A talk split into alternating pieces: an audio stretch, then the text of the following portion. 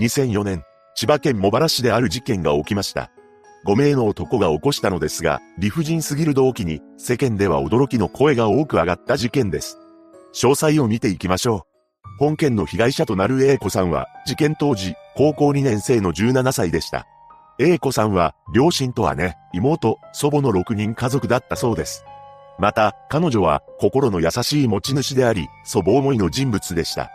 実際、祖母は近所の人に、A 子が肩や背中に湿布を貼ってくれた、と嬉しそうに話していたと言います。ただ、A 子さんは、経済的な事情もあり、昼間は、アルバイトをしてお金を稼いで、夜間に高校に通っていたそうです。とはいえ、彼女は成績優秀で、教科書代などを免除される、小学生に選ばれていました。学校の関係者によると、生活態度も落ち着いており、友人関係も良好だったと言います。さらに、A 子さんには、中学時代から交際していた男性がいました。この男性とは、両親公認であり、結婚を前提として付き合っていたそうです。そうしてアルバイトや勉強を頑張り、将来に一緒になると決めた婚約者もいた A 子さんが突然事件に巻き込まれてしまいます。事件を起こした人物は5名いました。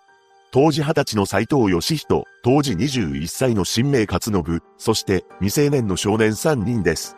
斎藤と新名の二人が主犯格とされているのですが、二人とも少年時代から犯罪をしている不良でした。まず斎藤義人の父親は暴力団の組長だったそうです。また、彼が5歳の時に両親が離婚しており、母親に引き取られていました。しかし、何かしらの事情があり、その後父親の元で暮らすようになったと言います。そして斎藤と幼馴染で同級生だったのが、新名勝信でした。新名の父親は家庭内で暴れるような人間であり、家庭環境は最悪だったそうです。そんな二人は意気投合し、一緒に行動するようになります。しかし、彼らは悪い方向に走ってしまい、窃盗事件などを起こして、中学卒業直後には、初等少年院に送致されています。その後、少年院を仮退院した斎藤は、父親が組長をしている暴力団の組員になりました。しかし、斎藤は、そこでも問題を起こすのです。なんと、他の暴力団関係者の車を盗んでしまったのです。そのことがバレてしまい、父親の組を破門されてしまいました。その一方で新明は商業高校に入学していますが、早々に中退しています。その後、一旦は真面目に生きようと思ったのか、老人ホームでバイトの仕事に就いたものの、2、3ヶ月で辞めてしまいました。そして新明は、再び悪の道に手を染めることになります。彼は恐喝事件を起こし、中等少年院装置となってしまいました。その後、幼馴染だった斎藤と再会しています。また、新明は出会った女性のもとで、紐のような生活を送るようになっていきました。こうして、凶悪な不良として存在していた斎藤と新明のほか、本事件の犯人となる3人の少年も、ひったくりや窃盗を起こしている不良だったそうです。その少年のうちの一人は、斎藤の弟で、少年院送りの経歴を持っています。彼は少年院を仮退院した後、カラーギャングと呼ばれるものを結成していました。カラーギャングとは、アメリカのストリートギャングを模倣して、チームカラーを身につける不良集団のことを指します。そのカラーギャングのメンバーの一人が、後に犯行グループの一人となる少年でした。そして5人目の犯人は、斎藤の父親のもとで配管工として働いていたそうです。こうして、斎藤つながりで5人の犯人は集まってしまいました。そんな中、斎藤は事件の半年ほど前に、東友会というグループを結成しています。名前の由来は自分の名字である斎藤から一文字取って名付けたそうなのですが、メンバーは10人ほどおり、やることは犯罪でした。彼らは少年院に入ろうが一切反省することなく通行中の女性を狙ったひったくりなどを繰り返していたのです。そして事件前日となる2004年12月21日、この日も栄子さんは夕方に高校に登校し、午後7時頃には帰宅していました。そして彼女は母親に対し、友達と遊びに行ってくるね、と言い残して外出したそうです。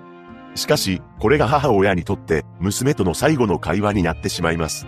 普段は夜遊びをすることはなかった栄子さんですが、次の日には高校の終業式が控えていたこともあってか、気持ちが高ぶっていたのかもしれません。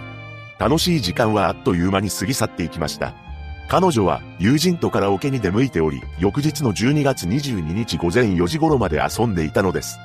その一方で、斎藤たち犯人グループの5人は、ひったくりをする目的で、千葉県茂原市の JR 茂原駅のあたりで、だらだらと時間を過ごしています。彼らは、新名が借りていた軽ワゴン車に乗って獲物を物色していました。そして午前4時半頃に彼らの目の前にカラオケ店で遊んだ帰り道の英子さんと友人が現れたのです。二人のことを見た斎藤たちは車から降り、突然英子さんと友人に襲いかかりました。そこで英子さんは、やめて、などと言って抵抗していますが、男5人の前ではなすすべなく、やられっぱなしになってしまうのです。そして財布や、カバンなど合計8000円相当を奪われてしまいます。さらに一緒にいた友人も襲われており、現金やカバンなど合計11万円相当を奪われました。ただ、友人は何とか逃げ出すことに成功しています。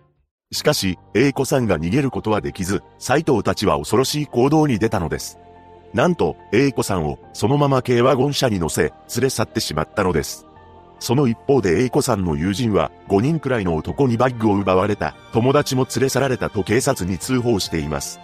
そして捜査が開始されました。捜査員はすぐに本件の犯行がカラーギャングの可能性が高いと推測しています。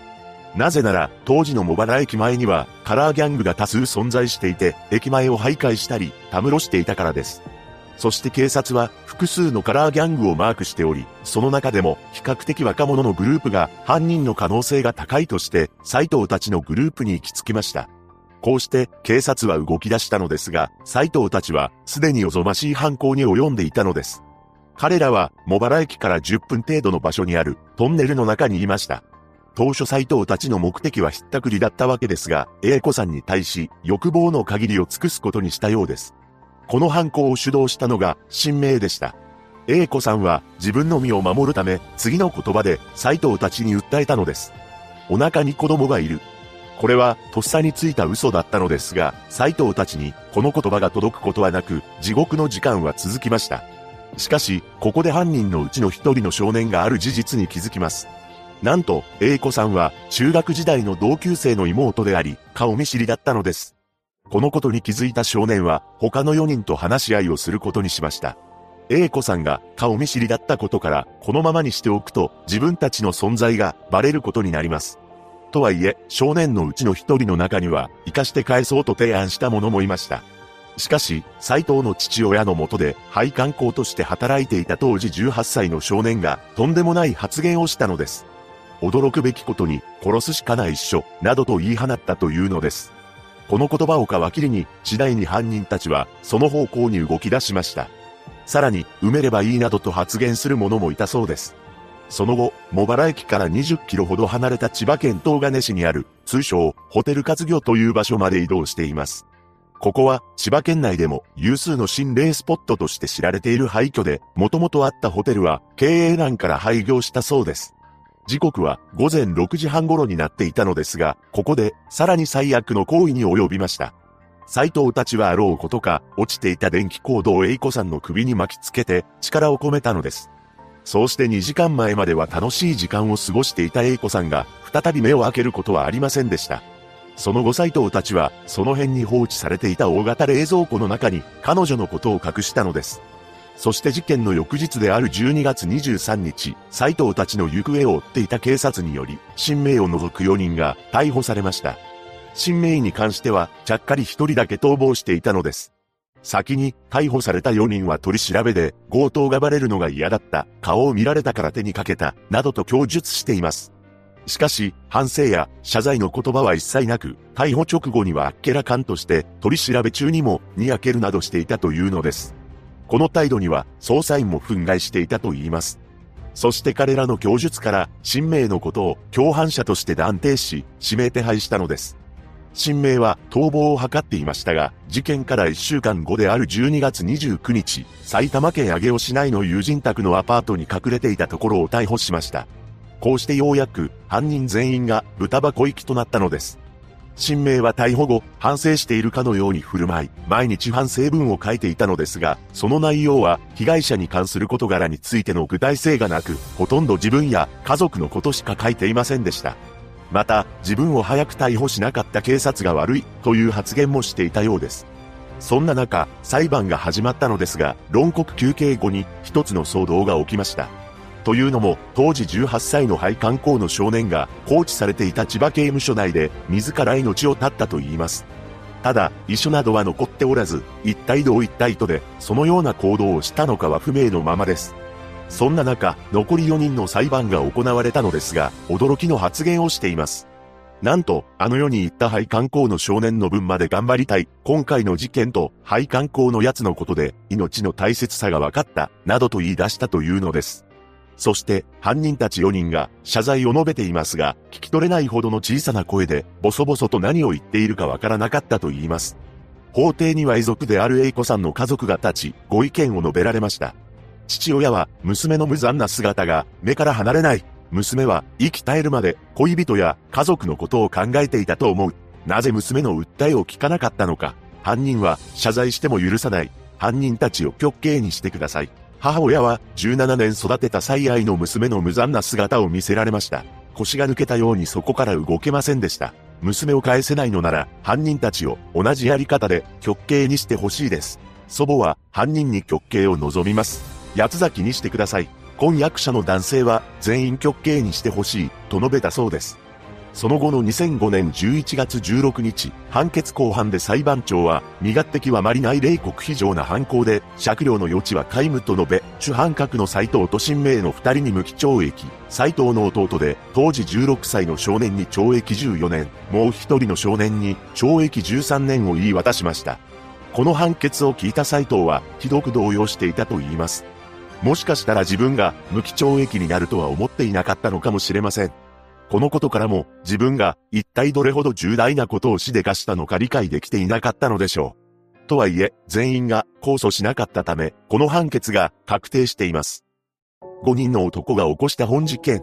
犯人のうち、当時少年だった2人に関しては、すでに世に放たれていると思われますが、現在どこで何をしているのかは不明です。被害者のご冥福をお祈りします。